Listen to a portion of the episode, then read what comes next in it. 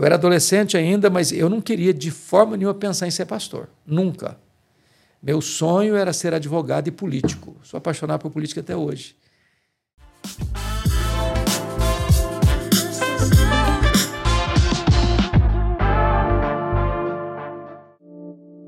E aí, pessoal da Planicast, muito bom ter vocês aqui com a gente.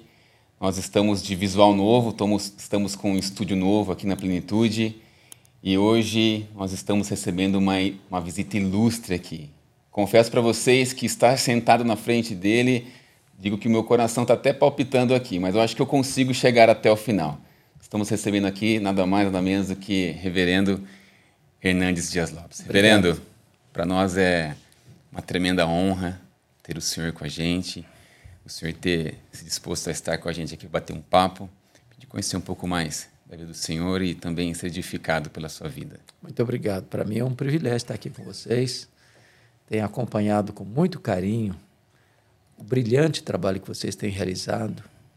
Eu considero um trabalho missionário, Amém. porque cada livro que é distribuído é um missionário que vai que chega onde talvez nenhum de nós poderia chegar. Então, parabéns, Deus abençoe vocês. Amém, amém. Bom, reverendo, dispensa apresentações, mas pastor, escritor, teólogo, homem de Deus, conferencista que viaja o Brasil e o mundo pregando o evangelho. O senhor é muito conhecido, glória a Deus por isso. Mas eu queria que o senhor contasse para nós um pouco do seu começo. Como foi que o senhor começou no evangelho? Quando foi que o senhor aceitou Jesus? Quando foi que tudo começou na vida do senhor? Bom, eu, eu nasci já num lar cristão, meus pais já eram convertidos, eu sou filho caçula. E foi um tempo, na época, de muita pobreza material. Meus pais tinham saído de Minas, do interior de Minas, para essa região do norte do estado do Espírito Santo, desbravando a região. Então, com muitas limitações de recursos. E a minha, a meu nascimento, inclusive, foi um fato muito curioso, porque a minha mãe era uma mulher muito doente e estava muito enferma quando ela estava grávida. E chegou uma situação em que meu pai percebeu que ela não suportaria. E não tinha médico também, não tinha carro, não tinha estrada. E quando uma pessoa ficava doente, ela tinha que ser transportada numa padiola, que é um lençol amarrado num varal e duas pessoas carregando na trilha. E o próximo local de recurso que tinha de atendimento eram 40 quilômetros. Ela em estado adiantado de gravidez, e meu pai pensou: essa mulher não vai aguentar é, fazer uma viagem de 40 quilômetros, deitada num lençol. Então mandou, chamou o médico, ele veio, examinou e disse: essa mulher não vai sobreviver. Está muito doente. A criança no ventre dela está em agonia de morte. E o médico então deu o veredito dele: olha, dá para salvar uma vida. Ou sacrifica a mãe, ou sacrifica a criança, ou a mãe morre junto com a criança. Meu Não Deus. tem alternativa. Naquele dilema, minha mãe tomou uma outra decisão. Ela disse: Eu estou pronta a morrer com ele, estou pronta a morrer por ele. Mas eu não desisto dele, não abro mão dele. E ali, na simplicidade dela, uma mulher analfabeta, que nunca teve o privilégio de sentar num banco de escola, fez um voto para Deus e disse: Meu Deus, se tu poupares a minha vida, se tu poupares o meu filho, eu dedico este filho para ti, para que ele seja um pastor, um pregador do Evangelho. Deus ouviu a oração da minha mãe e eu nasci. Glória a Deus. Nasci na roça, Fui calçar meu primeiro par de sapatos com oito anos de idade, com as mãos calejadas. Onde eu morava não tinha escola, só tinha escola primária. Nunca ninguém tinha saído dali para fazer além de quarta série primária. Meu Deus. E com, entrei na escola com oito anos, com 12 anos eu terminei. Por providência de Deus, a minha professora que me alfabetizou estava se mudando para a capital, para Vitória. Sabendo do meu sonho de estudar, ela disse assim: Você tem coragem de vir comigo? Eu disse: Se os meus pais deixarem, eu vou. Eu nunca tinha dormido uma noite fora de casa. Com 12 anos, eu nunca tinha visto uma lâmpada elétrica. Um menino ainda. Né? É.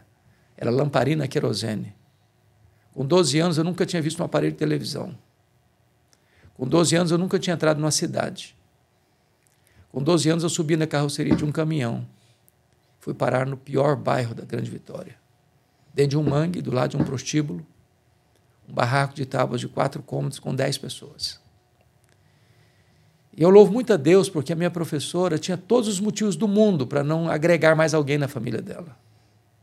As limitações que ela tinha na família dela. E foi Deus quem a levantou.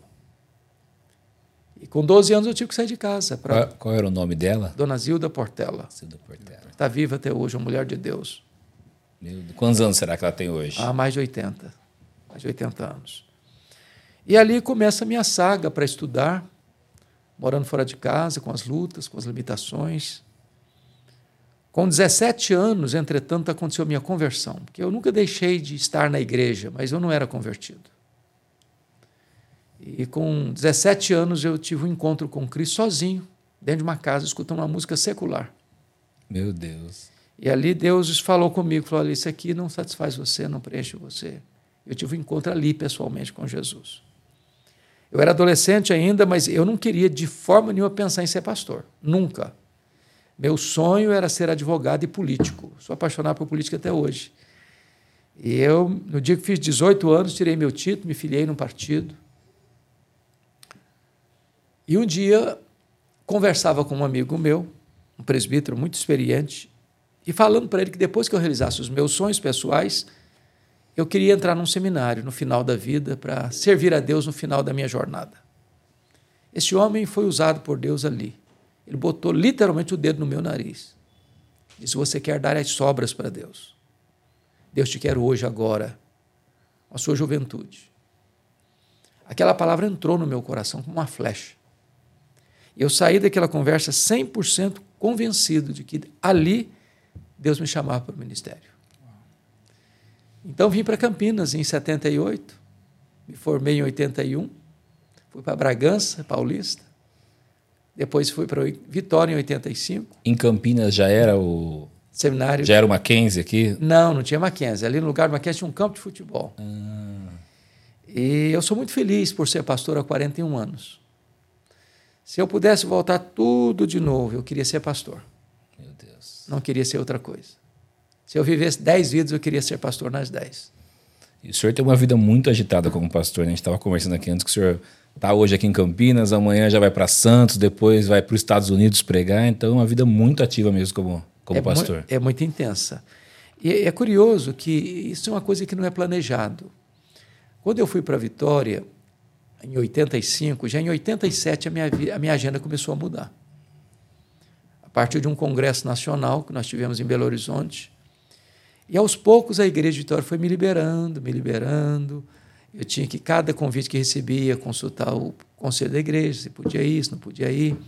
Lá pelas tantas, eles entenderam uma coisa: falaram, olha, não dá para a gente administrar isso mais. Então, o senhor, no dia de culto, está aqui, depois o senhor fique à vontade. Mas chegou um momento em que a igreja local também já, já não, não tinha condições de administrar isso. E aí vem Campinas, vem LPC, vem Luz para o Caminho também, onde eu estou ligado à Igreja Vitória, hoje ligado à Igreja de Pinheiros, mas tem a semana livre, à noite, para pregar. E, basicamente, eu prego toda noite. Em média, 600 vezes por ano, praticamente duas vezes por dia, em média.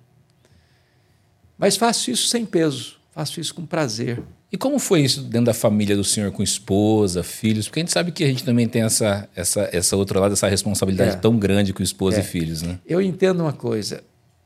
Quando é um chamado, Deus prepara a família. Porque não é possível você, Deus fazer um lado e não fazer o outro. se é um chamado de Deus, é um chamado que envolve a família. E uma coisa magnífica é que a minha esposa, essa agenda começou a mudar no ano do casamento, em 1987. Eu nunca escutei dela falar: olha, você tem que parar com essa agenda sua. Nunca. Eu nunca cheguei em casa depois de uma agenda de pregação, seja mais cedo ou mais tarde ou de madrugada, que ela me dissesse: Olha, eu estou triste com a sua agenda, eu quero que você pare o que você está fazendo. Nunca. Assim foi com os nossos filhos. Nunca para eles foi um peso, porque a minha esposa sempre disse isso para eles, ensinou isso para eles, de que Deus tem um chamado e eu preciso cumprir esse chamado. Então, os nossos filhos não são frustrados, eles não são revoltados, eles nunca me reclamaram, ah, o senhor não tem tempo. Senhor... Ao contrário. Agora, uma coisa eu faço. Eu, eu, eu, se eu estou com o telefone na mão, eu posso estar na reunião mais importante do mundo. Se eu olhei, é a minha esposa, os meus filhos, ou hoje a minha família, que inclui nora, genro e netos, os netos não podem ligar, ainda são novinhos, eu atendo na hora. Eu atendo na hora. E se for uma necessidade, eu peço licença e sai também na hora. Eles sabem que eles têm primazia e prioridade na minha agenda. Qualquer dia, qualquer hora, em qualquer lugar. Quando foi que o senhor, é, hoje o senhor é conhecido nacionalmente, né, onde a gente fala de, de Reverendo Hernandes Dias Lopes, Hoje, depois, nós vamos entregar um presente que nós compramos para o senhor. Eita, mas que e quando nós... dá para marcar o segundo podcast? eu estou vendo. e quando nós fomos comprar esse presente, a pessoa que nos atendeu, nós ficamos sabendo, sabendo que ele era um pastor. E nós falamos para ele: sabe quem vai usar isso? Nós dizemos o reverendo Hernandes Dias Lopes. O homem ficou assim. Ele falou: não acredito. Ele falou: não acredito. Ah, ele, falou, ele disse o seguinte: eu estou planejando de ir lá em uma segunda-feira é, num domingo, é, ver o, reverendo pregar lá na igreja de Pinheiros. Pinheiros eu falei, bom. amigo, não precisa ir tão longe. Ah, hoje à noite, vai, ele vai pregar hoje. Que bom. E quando, quando em, em, que momento foi que vira essa chave e o senhor se torna conhecido nacionalmente? Olha, a, o que acontece. Bom, é muito importante dizer o seguinte: não há planejamento para isso. Eu acho que quando as pessoas cavam isso, não fica natural, fica artificial. É, Deus é testemunha disso. Eu nunca procurei agenda. Então, acho que quando você faz o que faz por um chamado e faz com amor, com paixão, porque está ah, aqui até nos acompanhando a Jaqueline, que cuida da minha agenda já há mais de 10 anos. É, eu prego em igrejas pequenas. Ontem eu preguei numa igreja com menos de 300 pessoas. Eu vejo isso no Instagram do senhor sempre, é. eu falo isso para as pessoas. Então, eu prego em igreja de 300 pessoas e prego em igreja de 3 mil membros com o mesmo prazer, com mensagem, não mudo a mensagem, é a mesma. É, é claro que você não pode pregar e atender todos os convites. Hoje são mais de 1.500 convites por ano, então não consigo atender todo mundo. Mas talvez foi mudando isso, que você vai falar, às vezes, num congresso, por exemplo, a mil pastores. Ali são mil igrejas representadas. Então, vão abrindo leques, né? vão abrindo Sim. janelas. E, mas atribuo muito mais do que essas questões à graça de Deus. Eu acho que é chamado, e quando é chamado, quem faz é Deus. Sim. Você apenas é um instrumento. E o que eu não quero é prejudicar o que Deus está fazendo. Eu Amém. quero estar Amém. como barro nas mãos do oleiro como instrumento maleável nas mãos de Deus. Amém. Reverendo, sei que o senhor tem uma, uma vida bem corrida ministerialmente e eu sempre aprendo com as pessoas que me inspiram. O senhor é uma pessoa que eu sempre, todos os dias praticamente, quando eu estou na academia, eu estou ouvindo uma mensagem do Amém. senhor lá. Coloco meu fone e ouço a sua pregação. Diante disso, como que, como que a sua rotina, é, os seus hábitos espirituais, como que o senhor faz todos os dias do senhor? Pois é, essa é uma pergunta recorrente. É, e eu quero confessar aqui que durante alguns anos eu tive um complexo de inferioridade. Mormente, quando eu lia Heróis da Fé, por exemplo, do Orlando Boyer, e via aqueles homens de Deus, os missionários, que levantavam três horas da madrugada para orar, orando então até às 5, 6 horas, eu falei, meu Deus, eu, eu não consigo ter esse tipo de agenda, levantar três horas da madrugada para orar. Acho que essa pessoa é mais crente, eu sou, eu sou, sou muito neófito, gatinhando ainda. Né? Mas um dia a ficha caiu. A ficha caiu. Porque eu fui perceber que esses irmãos tinham o hábito de dormir oito horas da noite. A vida deles era uma vida diária, diurna. Sim. Não era uma vida noturna. Então, se você vai para a cama 8, 9 horas, 3 horas da manhã você dormiu 7. Dormiu bem. A nossa realidade é outra. Nós vivemos uma vida hoje diuturna. Então, você levanta Exatamente. cedo, e eu, via de regra, levanto em média 5, 5 e meia, e vai dormir 11, meia-noite. Vamos dizer, se você vai dormir meia-noite e é numa rotina, se você levanta três horas, daqui a pouco você está doente. Porque seu corpo é uma máquina que precisa funcionar. E um dos elementos importantes para a sua saúde é o sono. Então, primeiro, acabou esse complexo. O segundo complexo que acabou é que às vezes as pessoas pensam em vida devocional de todo dia. Por exemplo, eu quando eu vou a um médico, por exemplo, eu levo, sempre levo o sermão do médico. Porque ele vai começar a falar: você tem que todo dia ter horário para almoçar, ter horário para comer, ter horário para dormir. Mas na cabeça dele, ele está pensando que você está dormindo na mesma casa toda noite, que você chega em casa 5 horas da tarde, 6 horas da tarde, que eu não, eu não, essa agenda não cabe na, na, minha realidade. Porque tem dia que eu estou num lugar assim, eu acordo meu Deus, onde eu estou? Onde eu estou? Onde eu estou? Custa para cair a ficha onde eu estou. Não lembro nem a cidade, nem o hotel, nem a casa. Então, uh, o que, que acontece? Não dá para ter horário devocional.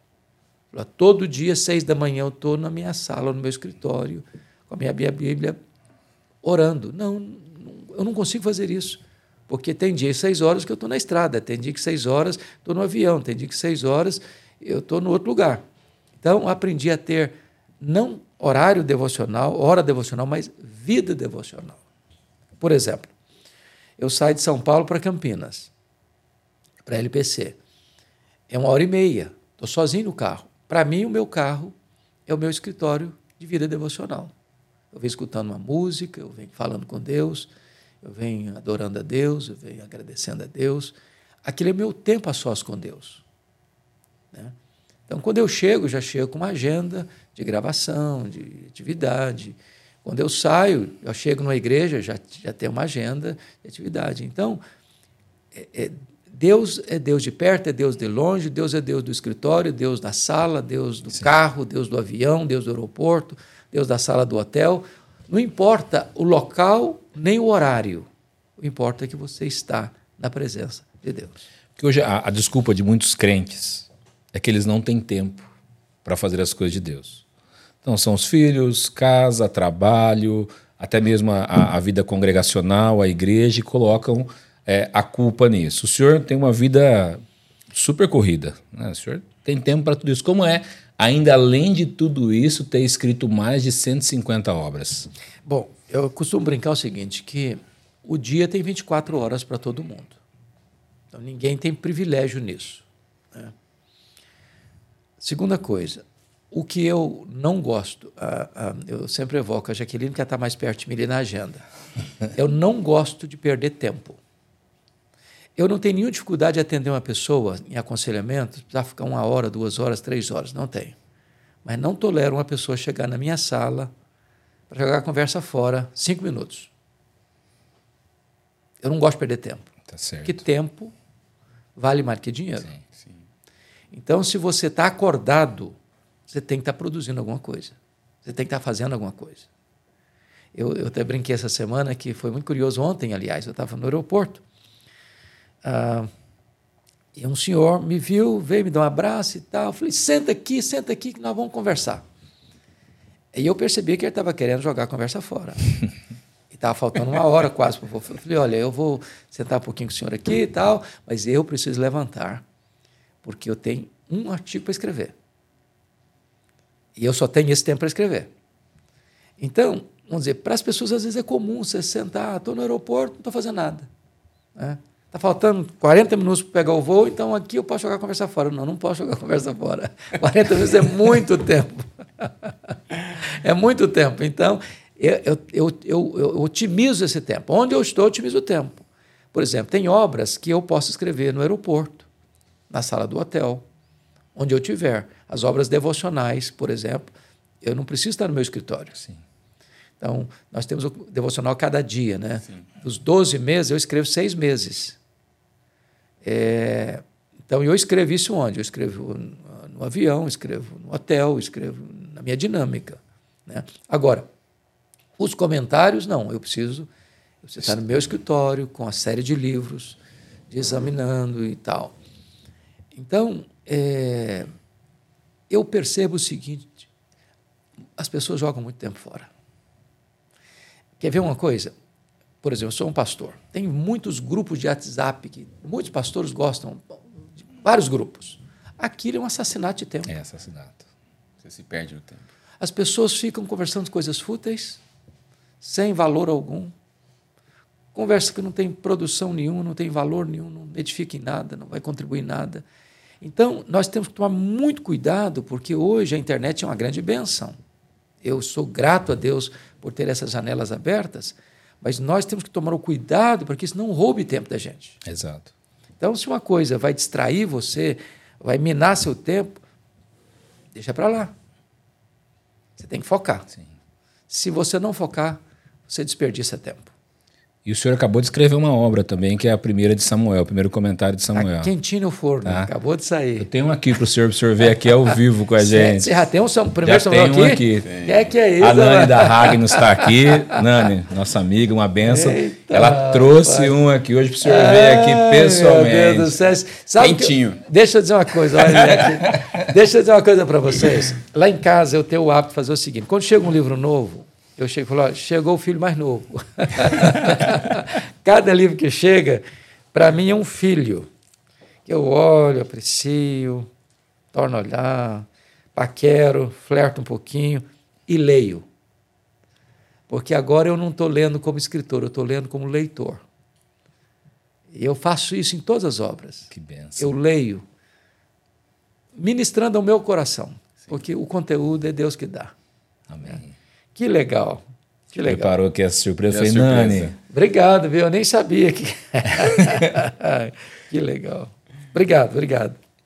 então Maravilha. tá aí para quem está assistindo a gente, vai estar disponível aí no, é, no nosso site para você. Acho que é o primeiro volume que é apresentado É o público, hein? primeiro É o primeiro, volume. é o primeiro. é o volume. exemplar número um. Ei, primeiro glória volume. a Deus. E Maravilha. Verena, aproveitando só falando do, do, do comentário, quem estiver assistindo a gente aí, nós queremos fazer algo muito especial. Eu sei que o reverendo vai topar porque é algo tranquilo. As primeiras, quando esse, esse livro está disponível aí para vocês comprarem, as primeiras 20 pessoas que comprarem esse livro vão ganhar ele, esse comentário vão ganhar ele autografado pelo, pelo reverendo. Com o maior prazer. Nós vamos esperar você comprar, nós vamos pegar o seu nome, nós vamos levar lá no instituto o dia que ele estiver na LPC, para ele escrever o seu nome e. É. Eu Posso fazer uma propagandazinha rápida do Claro, conteúdo? pode, deve. Gente, 1 Samuel, é, o título é Da Teocracia à Monarquia. Porque, para mim, este livro retrata a luta ah, de três homens, né? Samuel, Saul e Davi. Samuel foi aquele homem que Deus levantou numa crise histórica de Israel, que foi o período dos juízes. Então era uma decadência espiritual muito grande. E Deus levanta uma mulher, um ventre estéril, para mudar a história. Uma mulher de oração, que insiste com Deus diante de todas as oposições possíveis da rival Penina, da incompreensão do sacerdote Eli e do próprio marido Eucana. E ela concebe. E vem à tona o maior juiz, o maior profeta, o maior sacerdote da geração, Samuel. Samuel foi um homem de Deus do começo ao fim, e ele termina o ministério dele dando um testemunho da integridade dele. A nação inteira aplaude a vida irrepreensível dele. Porém, os filhos dele, já adultos, longe das vistas dele, não tiveram o mesmo estofo espiritual dele Sim. e reivindicar um rei, rejeitando o governo de Deus, a teocracia.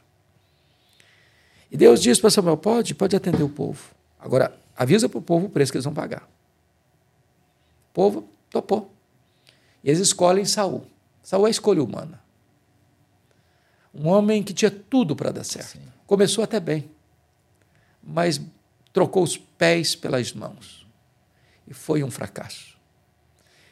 E ele, naquela conjuntura da rejeição de Deus, Deus manda o profeta na casa de Jessé, lá em Belém, e falou: Você vamos de um dos filhos dele como rei, no lugar de Saul. O profeta pensa, deve ser o mais velho, um cara bonitão, Eliabe, Forte. capa de revista, né? Deveria sair em todas as revistas de beleza masculina. Sim. Deus não vai devagar, porque isso aí só tem casca. Eu não vejo a aparência, eu vejo o coração. E chamou o caçula para ser. Porque Saul também tinha essa boa aparência, essa né? boa Era um aparência. homem alto, um homem o- bonito. É. O ser humano tem essa mania, né? Tem essa mania de querer olhar a aparência Olhar e valorizar muito a aparência, a beleza. Foi a mesma coisa com Absalão. Né? Sim. Cara já pensou que na porta da cidade, recebendo as pessoas, encurvava para ele, não, levanta, dava um beijo, dava um abraço. Eu imagino as meninas que eram felizes da vida. Era o mais bonito Israel. né? Príncipe. Então, é, Deus escolhe o Davi. Mas o Davi não é escolhido para sentar no trono. Ele é escolhido para se matricular na escola do quebrantamento, do sofrimento. E esse livro, Samuel, 1 Samuel, trata da história, das lutas de Davi, das fugas de Davi, das lágrimas de Davi, dos dramas de Davi. E de um rei colocando o exército todo dele atrás desse rapaz, que era genro do rei. E os livramentos de Deus. E como Deus honrou esse rapaz, que tendo a oportunidade de se vingar, jamais o fez. Até que Deus o coloca no trono. Então, para mim, esse livro é muito mais do que um comentário bíblico, é um livro devocional de superação, de confiança, de fé, da fidelidade de Deus, do cuidado de Deus. Então, quem está nos acompanhando, se você quer um livro para encorajar o seu coração, impulsionar você, levantar você, e saber que nas crises Deus está no controle, e Deus matricula você na escola do quebrantamento para refinar você e depois instrumentalizar a sua vida, essa obra vale a pena conferir. Que Feita a bênção. propaganda. Não, Eu já, só de ouvir o senhor falar, já vou querer ler um. e o segundo Samuel, quando o senhor pensa? Barão, eu estou escrevendo, hoje mesmo trabalhei nele, eu já estou no capítulo 15, expondo o capítulo 15. Então, eu espero que dentro de um mês, um mês e meio no máximo, eu possa entregar para a editora Ragnes mais, mais esta obra, segundo Samuel, Logo, logo Benção. está aí. se Deus quiser. Reverendo, uma pergunta. O senhor é conhecido pela pregação expositiva, tem até uma, uma Bíblia, duas Bíblias ali atrás. Aham. Do senhor, Bíblia Pregação Expositiva. Queria saber se o senhor também eh, gosta de pregar outros estilos, narrativa, se o senhor também tem esse costume de Textual, pregar alegórico. textual, alegórico. Veja bem, nós temos classicamente três tipos básicos de pregação. né? O que nós chamamos de pregação tópica, é onde você, ou temático, um sermão temático. Você tem o sermão textual, e segundo Blackwood, que é uma autoridade no assunto, diz que um sermão textual você pode usar no máximo três versículos. E você tem o sermão expositivo, pregação expositiva. Embora ocasionalmente eu pregue um sermão tópico, já preguei muitos, porque quando eu fiz seminário, meu professor ensinava esse tipo de sermão, o tópico textual, não ensinava o expositivo, até porque nós não tínhamos no Brasil ninguém instruído ensinando sobre pregação expositiva. Se combatia, inclusive, o sermão expositivo. Eu estou convencido que o sermão expositivo é o melhor estilo de pregação. Haddon Robson, que faleceu recentemente, considerada a maior autoridade homilética no mundo no século, nesse, nesse período agora, num tom de brincadeira, disse assim: um pregador deveria pregar um sermão tópico a cada 10 anos. E depois de pregar, pedir perdão para Deus. Eu vi uma pregação É do senhor. é claro que ele estava brincando, né? Mas é, o sermão ah, tópico, temático, é chamado de sermão nariz de cera. Ele, ele não tem aquele compromisso de ler o texto e explicar o texto. O cara que conhece a Bíblia rodeia a Bíblia toda, viaja para todo lado para ancorar seus argumentos. Né? Até escutei uma coisa muito engraçada há pouco tempo e citei isso também numa palestra. Que a liderança da igreja descobriu que o pastor estava preparando o sermão enquanto saía da casa pastoral para a igreja. Todo sermão era tópico, porque ele tinha um conhecimento razoável da Bíblia, então ele pensava num tema e encontrava argumentos na Bíblia toda. Aí a igreja, querendo, a liderança da igreja querendo que o pastor melhorasse um pouco o sermão, alugou uma casa para o pastor a 20 quilômetros da igreja, para ver se demorava um pouquinho mais para melhorar o sermão, entendeu? Para melhorar o sermão. Melhorar o sermão. E hoje a gente vive um, um- grande problema porque a internet deu voz para muita gente. É. E a gente entra num outro problema também, reverendo, porque hoje é, tem muita heresia na internet. Tem. Tem muita coisa ruim sendo falada, sendo dita. O que, que o senhor, como pastor, o que a gente, como, como crente, nós podemos fazer com isso? Porque os irmãos estão aí viajando na internet e ouvindo muita coisa ruim. Isso tem lado positivo, negativo e positivo. Porque, veja bem, há também o caso de é, alguns segmentos religiosos que tinham orientação de que seus membros não podiam escutar nenhum outro pastor que não os pastores da sua grei religiosa. Era uma forma de manter essas pessoas numa espécie de camisa de força, Exatamente. num cabresto espiritual, né? num, num, um legalismo muito pesado.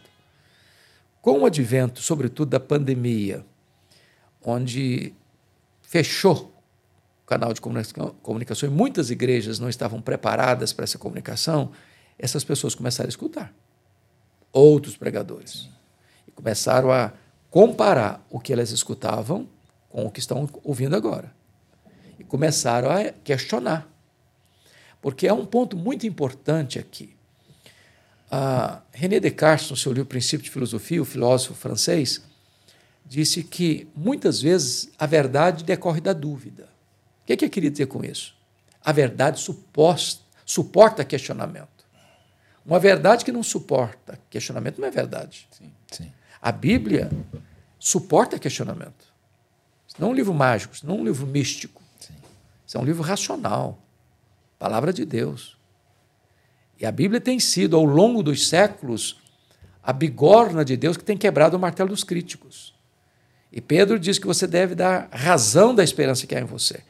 Então, no momento em que, hoje, na atual conjuntura, as pessoas estão escutando todo mundo, elas começam a questionar. Ah, mas isso que eu estou escutando aqui na igreja não está batendo com o que eu estou escutando aqui agora, não. É, é, agora eu estou escutando, estou lendo lá na Bíblia, é isso mesmo, e aqui não está ensinando isso. Então, tem tido uma, uma, uma evasão de muitas seitas Sim. para as igrejas comprometidas com as Escrituras. Isso é uma benção. Agora, todo pastor tem que saber de uma coisa: suas ovelhas não escutam só a ele. Sim. Elas estão escutando outras pessoas. Agora, uma igreja que tem uma boa base bíblica, ela precisa ter o que? Filtro. Filtro. Ou seja, se ele vai escutar uma pessoa, ele tem que ter filtro para saber se o que ele está falando confere. Ele tem que ser um crente beriano. Sim. Sim. Não é verdade? Exatamente. Para saber se o que ele está ouvindo tem base nas Escrituras. O meu conselho é o seguinte, voltando à questão do tempo.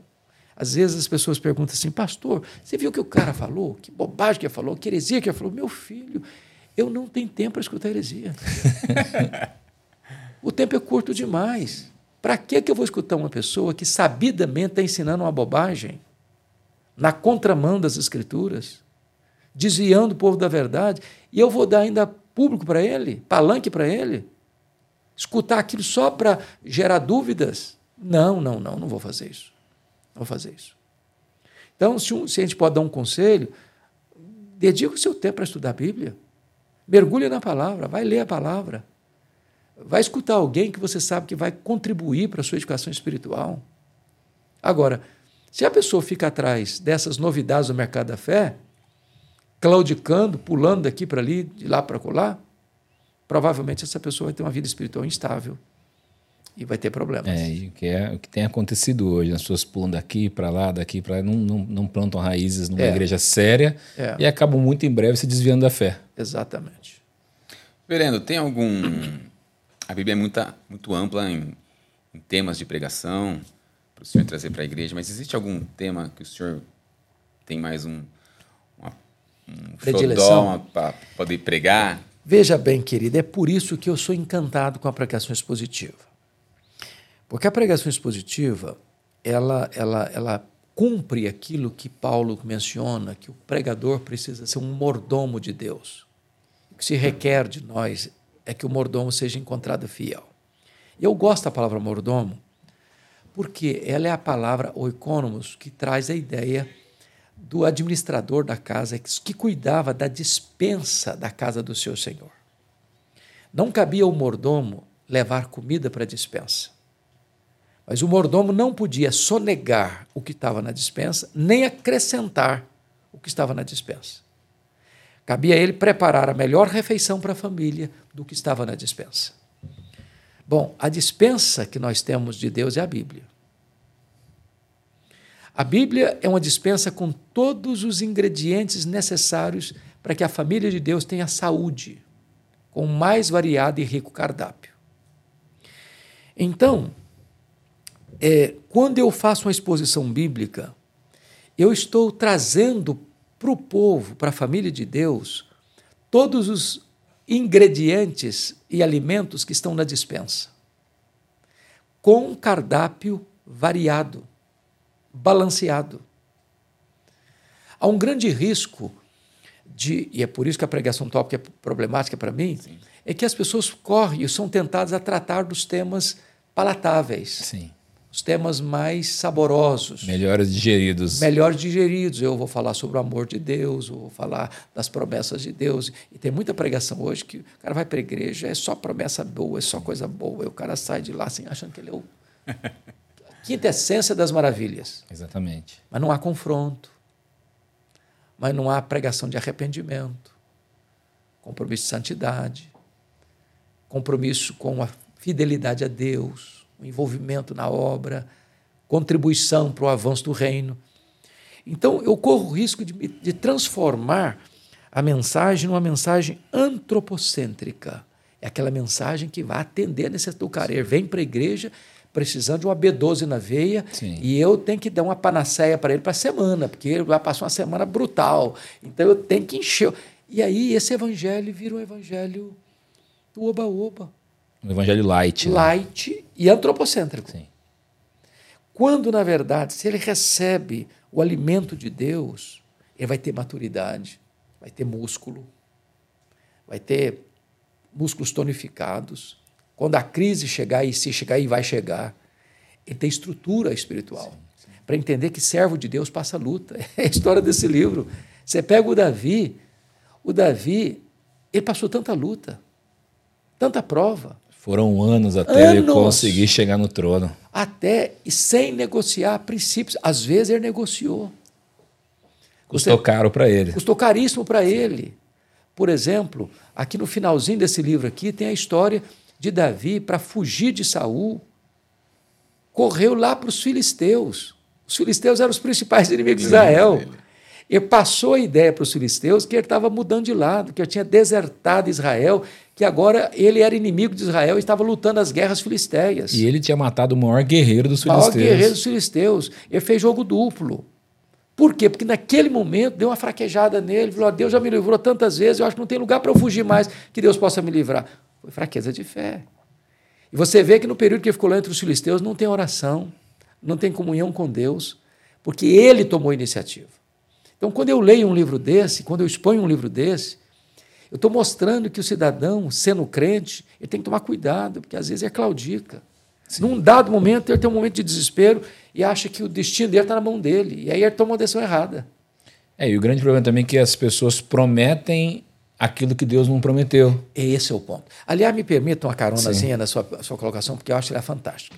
O Haddon Robson, voltando de novo, aquele, aquele irmão que faleceu recentemente, lá em Boston, no Gordon, ele diz o seguinte: quando o pregador não interpreta corretamente o texto, ele aplica o texto de forma herética, fazendo promessa que Deus não está fazendo, proibindo o que Deus não está proibindo, prometendo em nome de Deus o que Deus não está prometendo.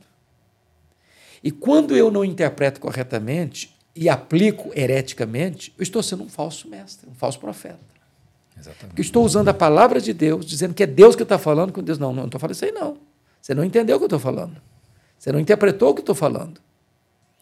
É por isso que nós entendemos que para pregar precisa se preparar. Eu costumo brincar, brincar não, desculpa, costumo falar que a pregação expositiva pode ser resumida em três verbos: ler o texto, explicar o texto e aplicar o texto. Para explicar o texto, nós temos que fazer uma exegese. E a palavra exegese é ir no texto, tirar do texto o que está no texto, em vez de ir para o texto e impor ao texto o que não está lá. Eu não me aproximo da Bíblia com os meus pressupostos. Eu me aproximo dela recebendo as orientações. Eu já escutei pregador, e talvez vocês também. Eu já tenho o sermão, só falta o texto agora. já. Falta encaixar. Só falta encaixar. O, o, texto tem que entrar, tem que se concordar comigo, porque a decisão está tomada.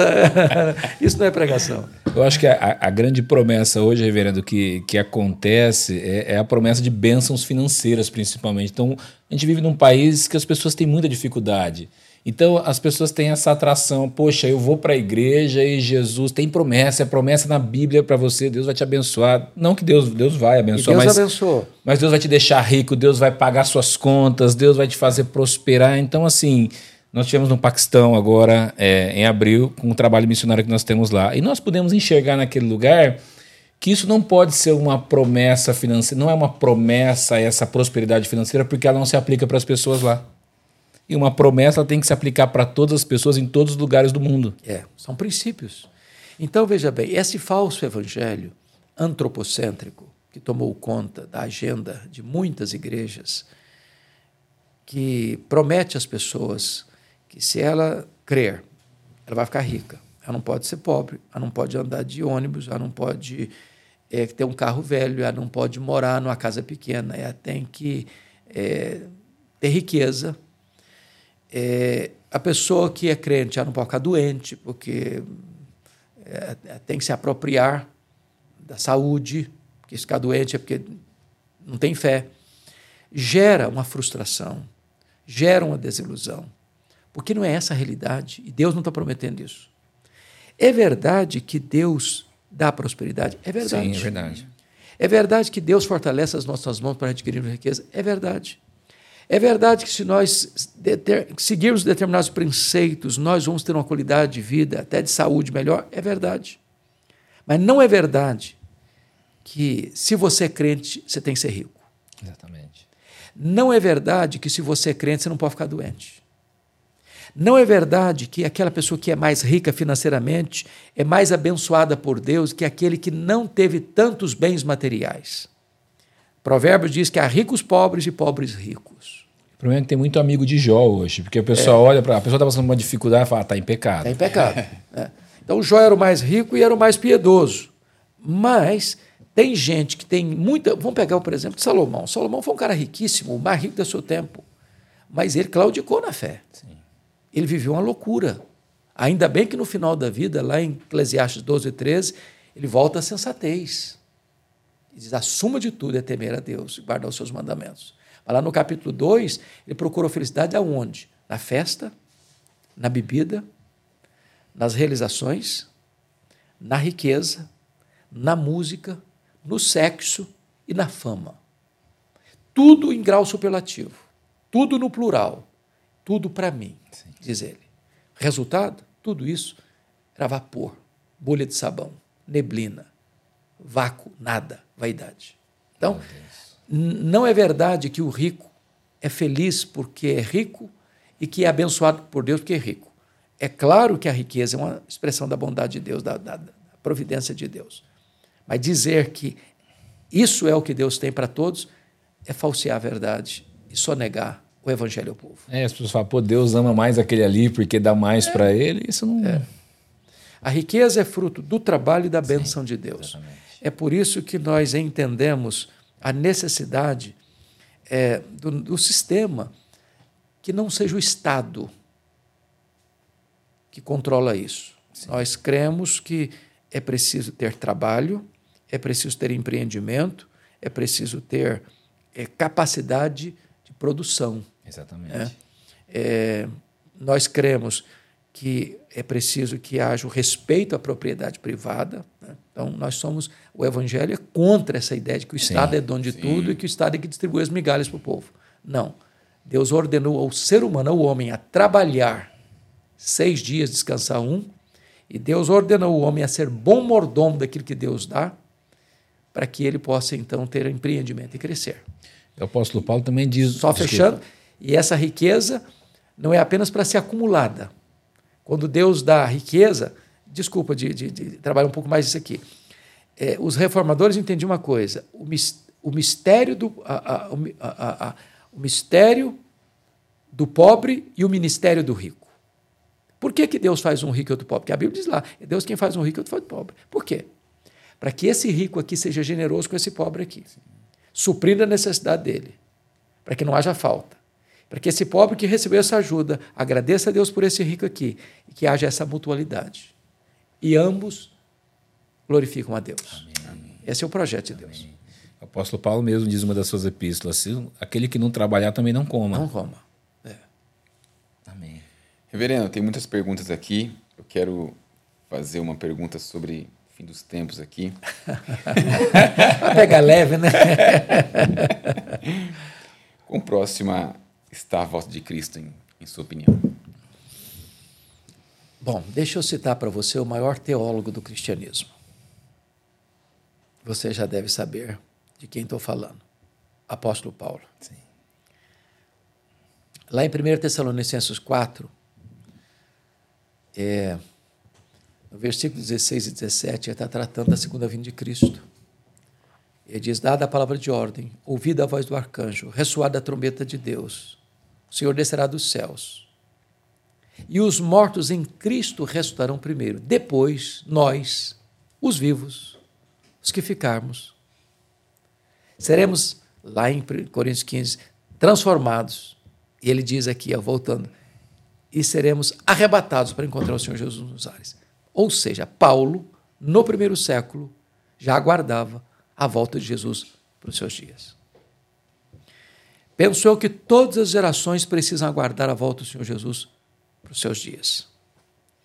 Lá em Mateus 24, quando os discípulos chegam lá no Monte das Oliveiras e perguntam para Jesus assim: Senhor, quando se dará essas coisas? Essas coisas se referindo à destruição de Jerusalém, do templo, que aconteceu no ano 70, e da consumação dos séculos. Que sinais? E Jesus elenca vários sinais. Veja que ninguém vos engane, um engano religioso guerras e rumores de guerras, terremotos em vários lugares, fomes e epidemias, esfriamento do amor, perseguição religiosa, o evangelho sendo pregado em todo o mundo. Somando isso com a apostasia de 2 Tessalonicenses 2,8, a manifestação do homem da iniquidade, Daniel 12, o crescimento da ciência, multiplicação do saber, quando você monta esse quebra-cabeça do mapa profético, você chega a uma conclusão. Nós estamos mais próximo do fim do que poderíamos imaginar. Eu creio que estamos à porta. Não podemos, entretanto, marcar nem dia, sim, sim. nem época. Meu Deus, ansiamos por isso. Exatamente. Todos os dias por essa todos volta. Os dias por essa volta. E quando o senhor é, diz que nós vamos encontrar é, Jesus nos ares, eu, eu, eu, creio que o senhor fala isso, claro, com uma única, uma única volta de Cristo, não com duas voltas de Cristo. Aliás, este é um assunto muito sensível. Sim. Eu tenho, com a graça de Deus, é, tido o privilégio de pregar nas mais diversas denominações, é, de diferentes é, orientações teológicas. Né? Prego igrejas calvinistas, igrejas arminianas. E eu procuro respeitar o máximo, porque eu entendo que a doutrina, a doutrina é diferente das correntes. Por exemplo, o que é doutrina do ponto de vista da escatologia? A segunda vinda de Cristo é doutrina. Se é pré, mid ou pós-tribulacionista, nós estamos falando de correntes. Sim. O que é doutrina? é que Jesus vai voltar. Alguns creem que ele volta em dois turnos: um arrebatamento secreto, para depois uma segunda vinda visível. O que é doutrina? É que vai ter o juízo final. Todos vão ser julgados. O que é doutrina? Vai existir céu e inferno, bem-aventurança eterna e condenação eterna. Isso é pilar doutrinário, isso é cláusula pétrea da escatologia. Sim. Agora, os evangélicos estão distribuídos dentro dessas cláusulas pétreas em correntes de interpretação. E numericamente falando, numericamente falando, a maioria dos evangélicos brasileiros acreditam que a segunda vinda virá em dois turnos: um arrebatamento secreto e depois da chamada grande tribulação para eles, porque eles são nesse sentido pré-tribulacionistas vem a segunda vinda visível. Eu entendo que a segunda vinda será única. Eu entendo que quando Paulo fala de arrebatamento, lá em 1 Tessalonicenses 4,17, ele não está falando de um arrebatamento secreto, distinto da segunda vinda visível. Não. Está falando de uma coisa só. O que ele está falando ali é dizendo que a ressurreição dos mortos vai preceder a transformação dos vivos. Imagine que Jesus voltasse agora. Nós estamos aqui vivos. Sim. Com esse corpo, nós não subimos. Corruptível. Não subimos. Então, antes de nós sermos arrebatados, nós temos que ser o quê? Transformados. Então, o que ele está dizendo, porque a palavra dele é de... Eu acho que eu vou pregar isso hoje à noite, sabia? Amém. Amém. Eu só dando um spoilerzinho aqui, mas eu vou pregar essa, vou pregar esse assunto hoje à noite. Amém. Então, o que, é que acontece? É, quando Jesus voltar, ele está trazendo uma palavra de consolo para a igreja. Dizer o seguinte: olha, quando um crente morre, ele não está em prejuízo em nada.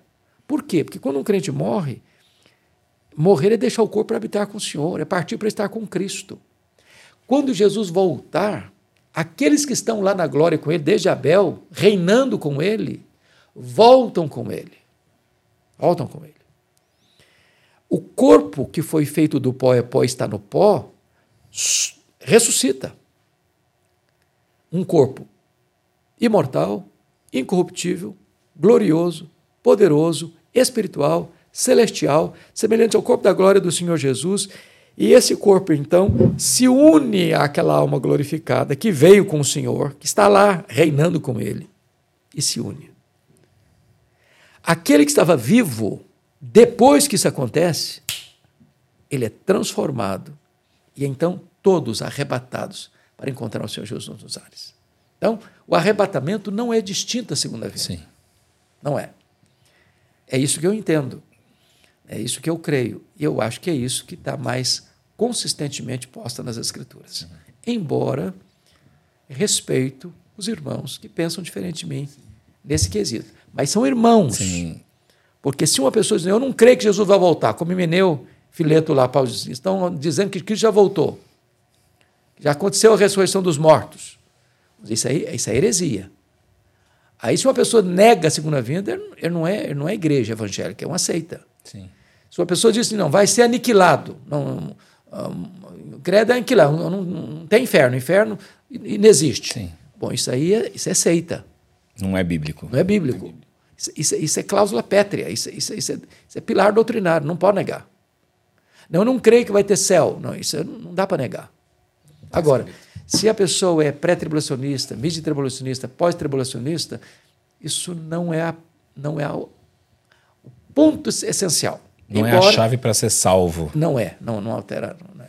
Mas, quando a gente vai estudando a Bíblia, gastando um pouco mais de tempo, a gente vai chegando a essa conclusão, que eu acho que a melhor linha é essa aqui, de que a vinda é única, é visível, é audível, é inesperada, é repentina, é inescapável, é gloriosa, é vitoriosa. Amém. Amém. E é estamos esperando. Amém. Amém.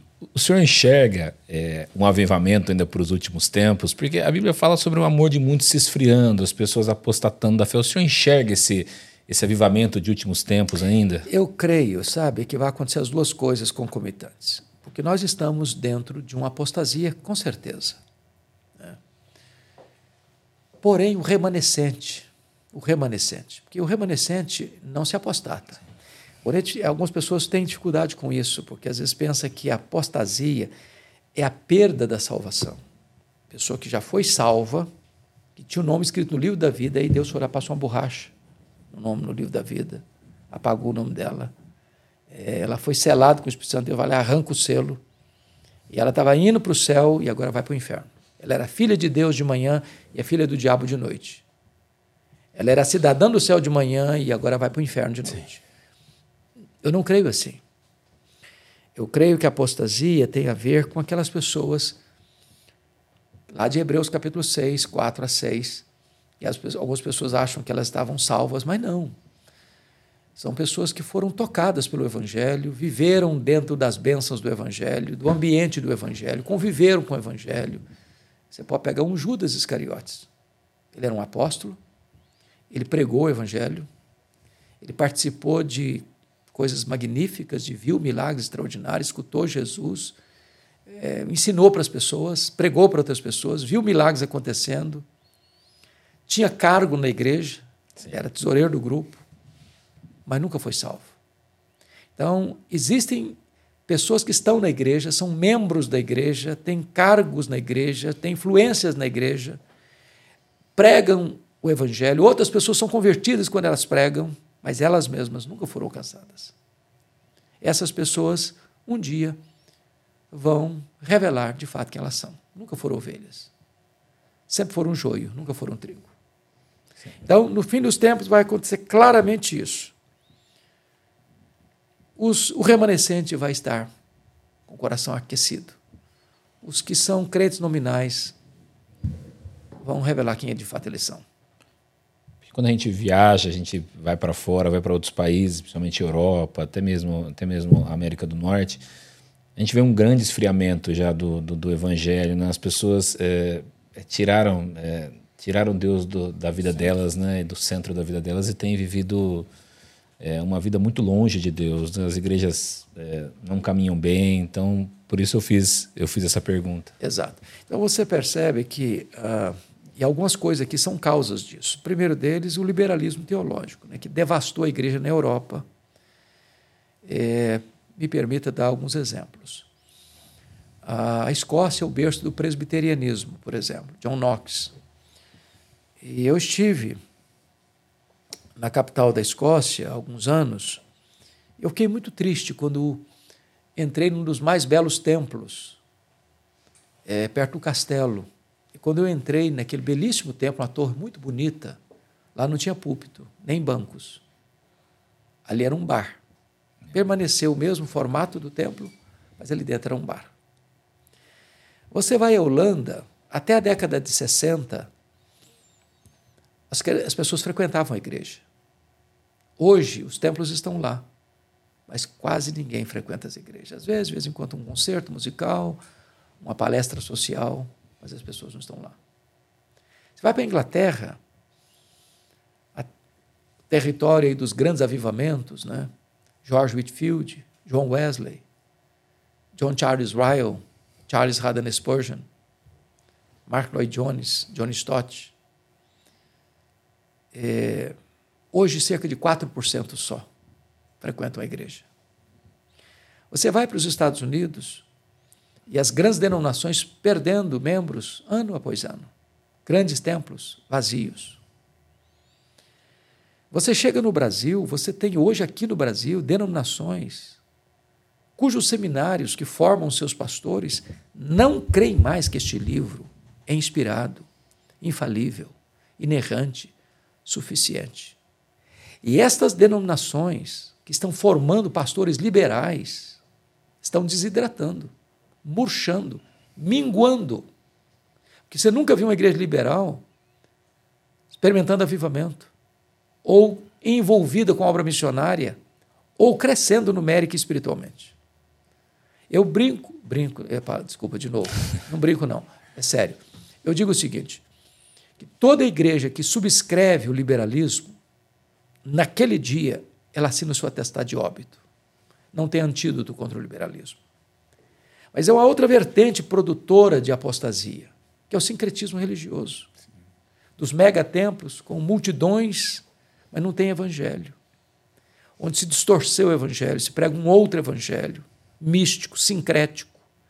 Onde as pessoas saem de um misticismo tosco e são levadas para outro tipo de misticismo né, do sal grosso, do óleo ungido, do copo d'água em cima do rádio da televisão, da toalha suada, das campanhas de milagres. E só negam ao povo aquilo que é de mais precioso, que é o Evangelho, que é o poder de Deus para a salvação de todo aquele que crê. Então, nós estamos vendo hoje já, seja com templos vazios ou com templos lotados, muita apostasia. Porque o Evangelho, que só tem um Evangelho, o Evangelho de Cristo, único, genuíno, poderoso, simples e puro, está sendo sonegado. Eu, não, eu entendo uma coisa, que a maior necessidade da igreja evangélica brasileira e a maior necessidade da nação brasileira é do puro evangelho.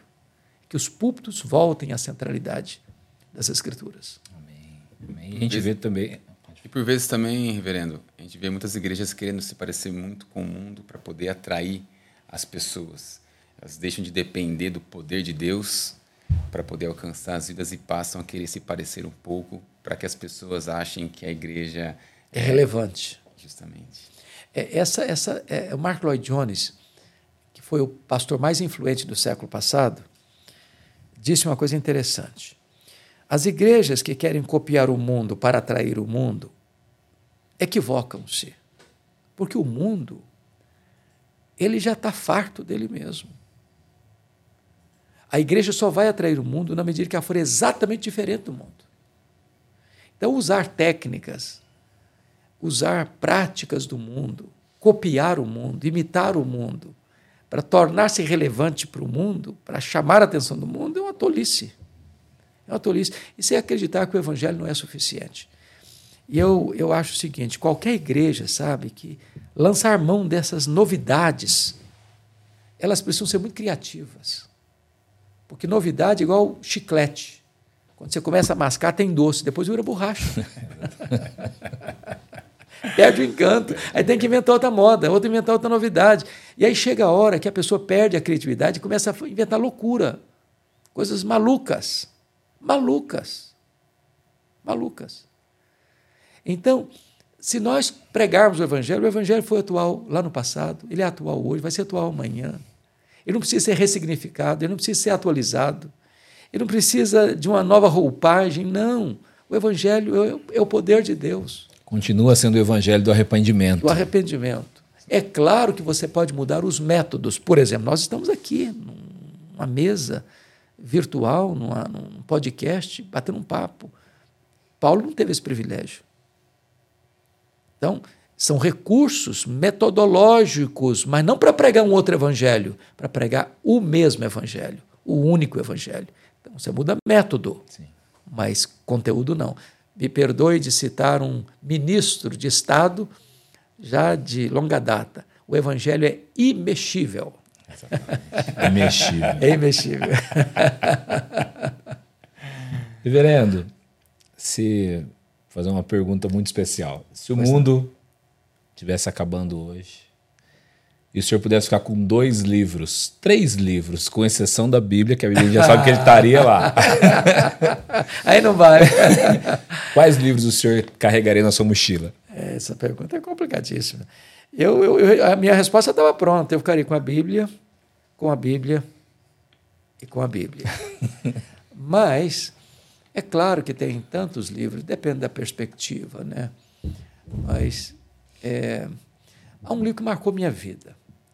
Ah, o livro Avivamento de Mark Lloyd Jones, não sei se veio numa hora muito oportuna na minha história, marcou muito, muito mesmo.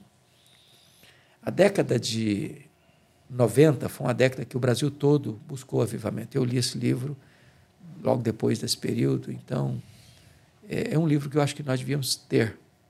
Avivamento Mark Lloyd Jones. São sermões dele né, sobre avivamento.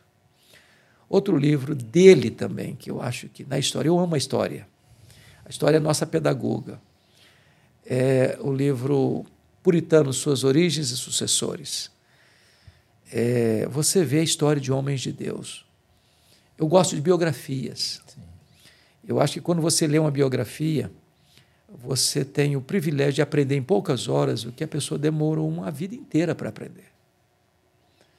Então, esses dois livros marcaram a minha história de avivamento, eu anseio por isso. Eu já visitei países que experimentaram avivamento, eu oro por avivamento, aguardo um avivamento. Eu espero em Deus que antes de partir o Senhor me permita vir no Brasil uma visitação do seu Espírito.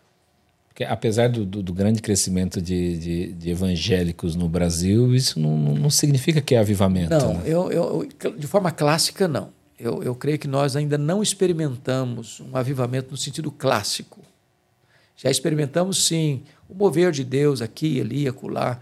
A gente vê muita coisa linda no Brasil, de igrejas que estão florescendo, de igrejas que estão crescendo, de conversões abundantes. Louvado seja Deus. Tem muita coisa ruim, mas tem muita coisa boa acontecendo no Brasil. Muitas igrejas saudáveis, muitas igrejas vivas, muitas igrejas operosas.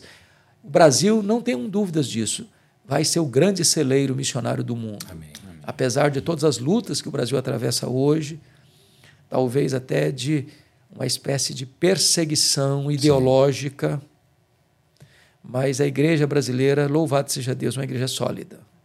Eu é. louvo muito a Deus por viver nessa conjuntura e nessa, nessa realidade. É, a gente também tem, tem, tem históricos de quando ocorre uma perseguição, né, ou como, como tem ocorrido. A gente sabe que a igreja floresce também, porque a igreja é forçada a, a ser mais crente. É, deixa eu me dizer uma, algo importante aqui. A perseguição nunca destruiu a igreja. O vento da perseguição só espalha mais as sementes do evangelho. Isso levou um pai da igreja, Tertuliano, a afirmar lá no passado que o sangue dos mártires era a sementeira do evangelho. Quando o sinédrio judaico tentou intimidar os apóstolos, prendendo-os, açoitando-os, proibindo-os, a igreja cresceu mais. Quando os imperadores romanos crucificaram os crentes, queimaram os crentes, jogaram os crentes nas arenas para serem comidos pelas feras, a igreja avançou ainda mais. Quando na Inglaterra, nos idos de 1553, 1558, Maria Tudor começou a perseguir os cristãos, queimando os líderes na praça. E eles tiveram muitos que fugir para o continente para poupar a vida e ela morreu cinco anos depois. A Elizabeth, que a sucedeu, trouxe de volta os foragidos, e eles, agora em contato com a reforma, voltaram e fizeram a maior revolução da história da igreja, o movimento dos puritanos, de avivamento e de obra missionária. Então, posso dizer uma coisa: a igreja de Deus é indestrutível. Sabe por quê? Porque foi Jesus quem disse. Ele disse o seguinte: Eu edificarei a minha igreja, e as portas do inferno não prevalecerão contra ela. Ninguém destrói a igreja do Deus vivo. Ela é indestrutível. Amém, amém, reverendo. O senhor tem tantas obras, mas eu posso fazer mais uma pergunta difícil? Pode. o senhor tem mais de 150 obras. 167 Ó, hoje. 160... Com esse aqui, acho que 168. 168 obras. Com certeza o senhor deve ser a pessoa com mais livros escritos no Brasil. Eu acredito que sim. São muitos livros. Qual é aquela obra que está no seu coração, aquele xodó? Ai, ai, essa pergunta de vez em quando é feita. Eu pergunto assim para a pessoa: qual o seu filho que você mais ama? Amo igual. Amo igual. Para mim, cada livro é um filho, com características diferentes, com idades diferentes, com peculiaridades. Então, é, eu amo todos que cada um deles tem sua relevância, tem seu lugar, tem seu espaço, tem sua mensagem. Eu não posso dizer que eu tenho. Este livro aqui é o meu predileto. Todos eles, para mim, são Sim. como filhos. é a figura que eu uso lá em casa. Chegou mais um filho para a é. família. é, é, são muitos livros escritos, é até difícil mesmo ter um. Eu não conseguia lembrar todos é, é, é, é, impossível, né? Chamar todo filho pelo nome eu não consigo mais hoje. Reverendo, tenho uma pergunta para o senhor. Sim. Na minha opinião, eu conversava com uma moça hoje pela manhã aqui na empresa e eu falava para ela que o maior privilégio do homem é conhecer a Deus. É verdade. E também o maior privilégio ainda é você poder ser usado na obra do Senhor. E o Senhor é um homem que Deus usou muito para que a obra do reino crescesse. O Senhor ainda, depois de tantos feitos para o Senhor, eu sei que o Senhor tem sonhos, o Senhor muitos sonhos. O senhor poderia falar um sonho ah, que o senhor tem ainda? Bom, obrigado, meu amado. Eu, eu tenho muitos sonhos. Eu, eu na verdade, eu estou com 64 anos, faço 65 a semana que vem, dia 15. E eu só sei a minha idade quando eu, quando eu me olho no espelho. Na minha cabeça, eu sou um jovem. E eu tenho sonho de jovem. Eu acho que só estou começando, eu quero fazer mais. E o meu sonho é pregar enquanto eu tiver fôlego. Meu sonho é produzir mais conteúdo. meu sonho é terminar os comentários da Bíblia. Eu quero muito, talvez, fazer uma engenharia da agenda para ter mais tempo para escrever e produzir conteúdo. Há uns 15 dias, o pessoal da One Big Media, que cuida do meu canal do YouTube, o pessoal esteve lá em casa, e eles me falaram assim, pastor, o senhor tem que pensar nisso. Às vezes o senhor atende uma agenda, e eu gosto de atender, é, você viaja um dia, tem que retornar de madrugada para pregar para 500, para mil pessoas, para duas mil pessoas. Se o senhor gastasse a metade desse tempo dentro de um estúdio produzindo conteúdo, o senhor teria menos desgaste físico, o senhor produziria muito mais e alcançaria muito mais gente.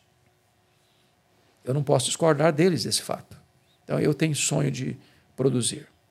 Mas um sonho que eu tenho, e eu, se Deus que ainda quero cumprir, eu tenho vontade de ter um carro grande. Quando eu falo carro grande, um SUV a diesel para estrada pesada, de sair numa agenda semanal, por exemplo. Segundo eu estou pregando aqui, na terça ali, na quarta lá, na quinta lá, na sexta lá, no sábado lá, no domingo lá. Nessa rotina de agenda para os interiores e para cidades médias e grandes, com minis e pequenas cruzadas. Esse é o meu sonho para fechar a agenda, fechar a cortina. Se Deus me der vida e saúde, eu quero fazer isso. Porque hoje eu não consigo atender todo mundo e para mim é uma angústia no coração. Porque o que mais me dói é quando a pessoa diz, pastor, é o quarto ano que eu mandei convite e o senhor não veio. Isso me, me deixa triste. Sim. Eu gostaria de ir.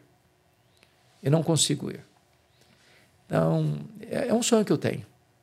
Se Deus me conceder essa graça, eu quero muito fazer isso. Amém. O senhor pode comprar uma SUV de sete lugares, deixar um banquinho para eu ir Pronto, junto? vamos embora. eu carrego a Bíblia, levo água, dou uma força lá para o senhor. Bora, fico, bora, bora. Fico na intercessão. Eu vou precisar de um motorista que eu estou meio ah, eu. pra... Pronto, eu estou escalado. Resolvido, fechado. Reverendo, nós queremos agradecer o senhor por esse tempo precioso que nós passamos aqui. Como, como o Hugo disse no começo é, do podcast. Ter o senhor aqui com a gente é uma honra. A gente se sente muito honrado de receber. A gente sabe que o tempo do senhor é difícil. Ter o senhor aqui para a gente é uma honra. Obrigado, obrigado. Um sonho. É. Olha, eu quero primeiramente agradecer a Deus o privilégio, agradecer a vocês. Vocês são grandes parceiros, grandes amigos, grandes, preciosos cooperadores, nosso ministério. Quero fazer um registro aqui de gratidão à editora Ragnos, que tem feito um trabalho excelente na produção dos livros a amizade, o carinho deles, a parceria. E eu quero louvar muito a Deus, porque vocês é, não são empresa apenas de distribuição de livros. Vocês são missionários. Amém. E vocês entenderam a vocação e o chamado de vocês. Que Deus lhes dê, lhes dê muitas alegrias de ver os frutos desse trabalho. Amém. Parabéns. Conte comigo sempre que eu puder servir a vocês. Amém. Amém. Glória a Deus, reverendo. Eu queria pedir para o senhor, quem está assistindo a gente, que o senhor pudesse orar. Vamos orar. Por essas pessoas que vão assistir essa, esse podcast, vão ser abençoados por esse papo que a gente teve aqui. Amém. Deus, nós estamos aqui na tua presença, com gratidão. Estamos aqui compreendendo que vivemos um tempo tão especial, de grandes oportunidades, de muitas janelas abertas para o mundo de um tempo em que a comunicação se espalha para todas as nações da terra. E nós queremos viver com sabedoria nesse tempo, aproveitando as oportunidades. Te damos graças porque aqui tivemos uma conversa tão boa, tão aberta, tão franca, tão leve, mas ao mesmo tempo tão séria, tão solene. E o que nós pedimos, Deus, é que o conteúdo desta conversa alcance mentes e corações. Amém. Alcance pessoas. E seja uma ferramenta útil nas tuas mãos para abrir os olhos espirituais, para tocar os corações, para trazer, Deus, direcionamento para a vida, para restaurar aqueles que estão, talvez, num cipual de dúvidas, de incertezas, ou até de equívocos doutrinários para se voltarem para a tua palavra e encontrarem nela a fonte da vida, que é Jesus Cristo, nosso Senhor. Amém. muito obrigado por esse tempo tão rico e tão abençoador. Oramos com gratidão, em nome de Jesus. Amém. Amém. Antes de terminar, reverendo, vou cumprimentar o senhor aqui, mas eu quero abençoar os nossos irmãos aqui que estão acompanhando. Pronto. Aqui, ó, você que está assistindo aqui a podcast.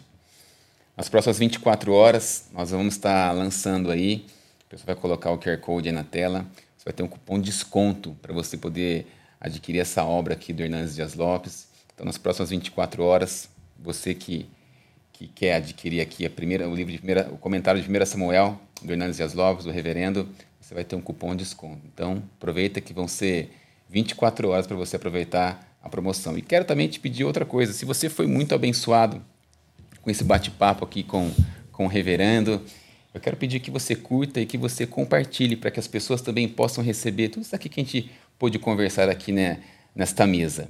Nós temos um sonho aqui com uma plenitude, é de poder alcançar 100 mil seguidores no nosso canal. Então, se você puder, amigo, segue a gente lá, curte lá a publicação que você vai estar nos ajudando. Deus te abençoe. Reverendo, É um mais uma privilégio. vez, Deus Uma te abençoe. Obrigado pela honra. Amém. Deus abençoe vocês. Amém.